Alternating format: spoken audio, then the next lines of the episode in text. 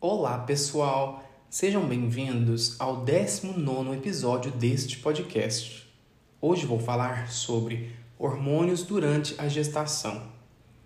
A idade reprodutiva feminina se inicia com a primeira menstruação, menarca, que se dá em torno dos 12 anos de idade e vai até a menopausa, que ocorre geralmente a partir dos 45 anos.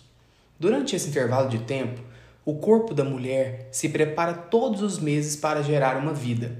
Essa preparação mensal se dá a cada 28 dias, período chamado de ciclo menstrual. Durante o ciclo, os hormônios FSH e LH estimulam o crescimento e rompimento dos folículos, liberando os óvulos. Tal liberação ocorre por volta do 14º dia do ciclo e é chamado de período fértil. A junção do óvulo com o espermatozoide, fecundação, marca o início da gestação, que terá duração de 40 semanas.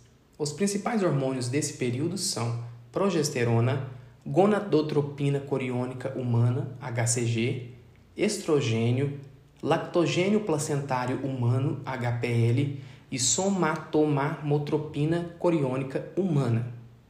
Progesterona, relaxamento da musculatura do útero, crescimento das mamas, aumento no tamanho da vagina, desenvolvendo assim os grandes e pequenos lábios, aumento da pelve para facilitar a passagem do bebê na hora do parto, além de participar do crescimento e desenvolvimento das glândulas mamárias. Estrogênio promove o aumento na elasticidade da parede do útero e do canal cervical. Participa também do metabolismo do ácido fólico e do crescimento e desenvolvimento das glândulas mamárias. HCG. No início da gestação, a placenta não consegue produzir progesterona e estrogênio suficientes para o desenvolvimento do feto, cabendo ao HCG essa função. HPL iniciação da produção do leite, conhecido como lactogênese. Somatomamotropina coriônica humana participa da nutrição do feto e também ajuda em seu crescimento.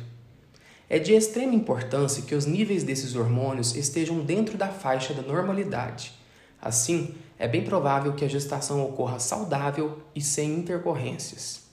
O episódio de hoje está chegando ao fim. Espero que tenham gostado. No próximo, irei falar sobre doença pulmonar obstrutiva crônica. Aguardo vocês.